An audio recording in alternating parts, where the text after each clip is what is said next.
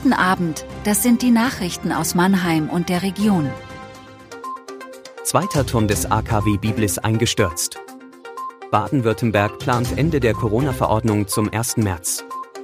Ärger über Spenden nach Messerangriff in Ludwigshafen. Am Dienstagmittag ist der zweite Kühlturm des Kernkraftwerks Biblis gefallen. Wie beim ersten Mal, am 2. Februar, haben Fachleute den 80 Meter hohen Turm kontrolliert einstürzen lassen.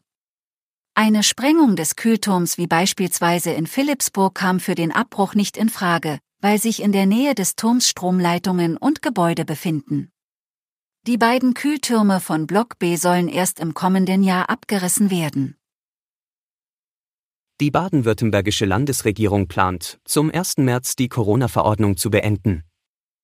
Wie das Gesundheitsministerium mitteilt, soll das Landeskabinett nächste Woche einen entsprechenden Beschluss fassen. Hintergrund ist die Entscheidung des Bundes, aufgrund der stabilen Infektionslage die Masken- und Testpflicht für Beschäftigte sowie Bewohner in Gesundheits- und Pflegeeinrichtungen auslaufen zu lassen. Die Maskenpflicht für Besucher von Arztpraxen, Gesundheits- und Pflegeeinrichtungen will der Bund zum 7. April abschaffen. 22.500 Euro an Spenden sind nach der Oggersheimer Messerattacke für die Hinterbliebenen gesammelt worden. Dass die Ex-Partnerin des mutmaßlichen Mörders ein Viertel davon erhält, sorgt für Aufruhr.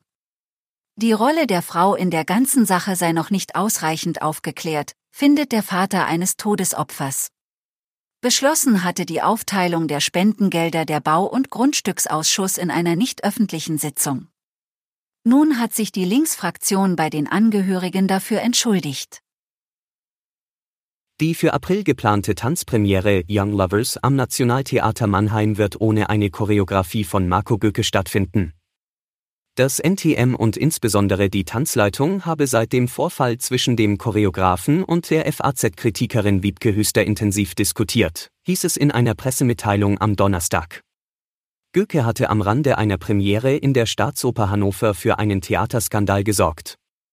Er schmierte der Tanztheaterkritikerin den in einem Hundekotbeutel aufgesammelten Kot seines Dackels auf die Wange.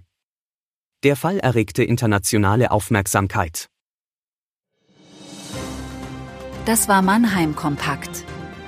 Jeden Montag bis Freitag ab 17.30 Uhr auf allen gängigen Podcast-Plattformen.